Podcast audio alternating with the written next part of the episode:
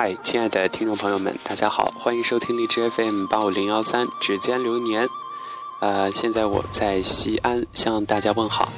今天早上起来之后洗漱完毕，呃，洗了个澡，然后把这一身的脏衣服全部都洗了。刚刚呢，花了半个小时做了一下攻略。小熊在西安大概会去五个景点，第一个是著名的大雁塔，第二个是啊大唐芙蓉园。啊，晚上的话，今天晚上就去看看钟楼和鼓楼。昨天晚上在这个 taxi 上，呃，看到钟鼓楼在夜晚灯光照上去是很美的，有那种古典的风味，又不失现代的时尚气息。那么明天就会去这个啊秦始皇陵兵马俑，啊很远，坐公交车、地铁加起来要两个多小时，呃。去了兵马俑之后呢，接着就去这个著名的陕西省历史博物馆。刚刚在网上看的是，就搜索了一下西安必去的旅游景点，嗯，罗列出来的大概有八到十个，我就从中选取了几个。当然，最后还想去逛一下大唐啊不夜城。那么在出发之前，把这一档节目先做了，呃。陕西历史博物馆，它的介绍是：给我一天，还你万年。中国历史上最辉煌的周、秦、汉、唐等十三个王朝，曾经在西安建都。丰富的文化遗存，深厚的文化沉淀，形成了陕西独特的历史文化风貌。被誉为古都明珠、华夏宝库的陕西历史博物馆，浓缩了中华民族五千年的历史精华。藏品丰富，是展示中国古代文明和陕西历史文化的艺术天堂。陕西历史博物馆位于西安市小寨东路九十一号，小寨东路与翠华路的交叉路口西北侧，占地约七万平方米，是中国第一座大型现代化国家级的博物馆，也是国家四 A 级旅游景区。呃，它。博物馆嘛，一般都是这个免票的。其实这些应该算是一种文化的推广和普及吧。但是这个陕西历史文化博物馆的话，呃，必须得早上很早去排队领票。如果就是大家不想排队，像小熊一样起这么晚的话，可以买二十块钱参观陕西珍宝展的票，也可以进去参观所有的免费的项目。这是第一个。那么第二个。就是要跟大家介绍的，就是我想去的，嗯，兵马俑。这个秦始皇陵兵马俑，它，嗯，地处西安市以东三十余公里的骊山北。兵马俑是秦始皇陵的从葬坑，被誉为世界上的第八大奇迹。一九八七年，由联合国教科文组织列入世界人类文化遗产目录，现在被评为国家五 A 级的旅游景区。呃，旺季的话是一百一十块钱的门票，当然我们是学生的话，凭学生证五十五块钱；淡季的话，咱们学生是三十五块，它的这个全票是六十五块。呃，参观的话，目前二号坑因维修保养关闭。啊，我们能参观的是一号坑、三号坑及铜车马。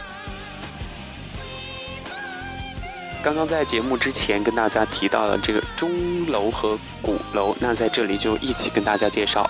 处于西安市最中心位置的地标，是一座保存完好的卓古，保存完好的非常完整的名古建筑，华丽庄严，气质不凡。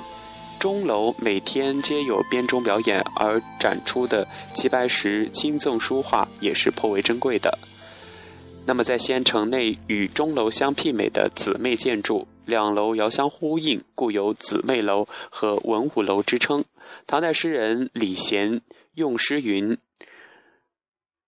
朝钟暮鼓不到耳，明月孤云常挂情。”说的就是这两座非常著名的楼。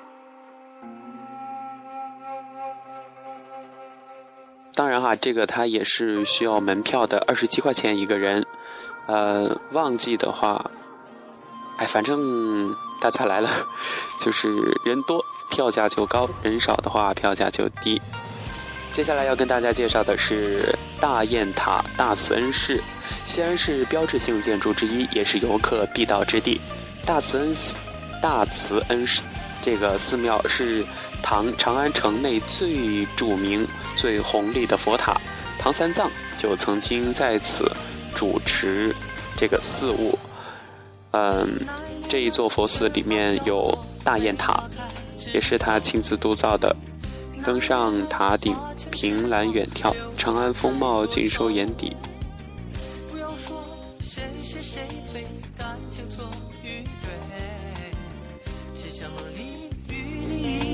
再醉一回，金雀钗玉搔头，是你给我的礼物。霓裳羽衣曲几番人为你歌舞，千门关是你对我深深的思念。马嵬坡下，愿为真爱魂断红颜。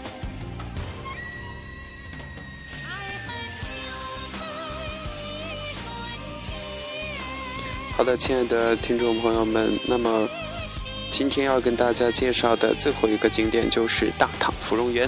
大唐芙蓉园是唐代芙蓉园遗址所在地，是中国第一个全方位展示盛唐风貌的大型皇家园林式文化主题公园。位于西安市区的南部的曲江新区芙蓉路九十九号。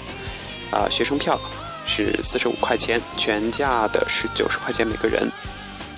那么在今天的这一期节目当中。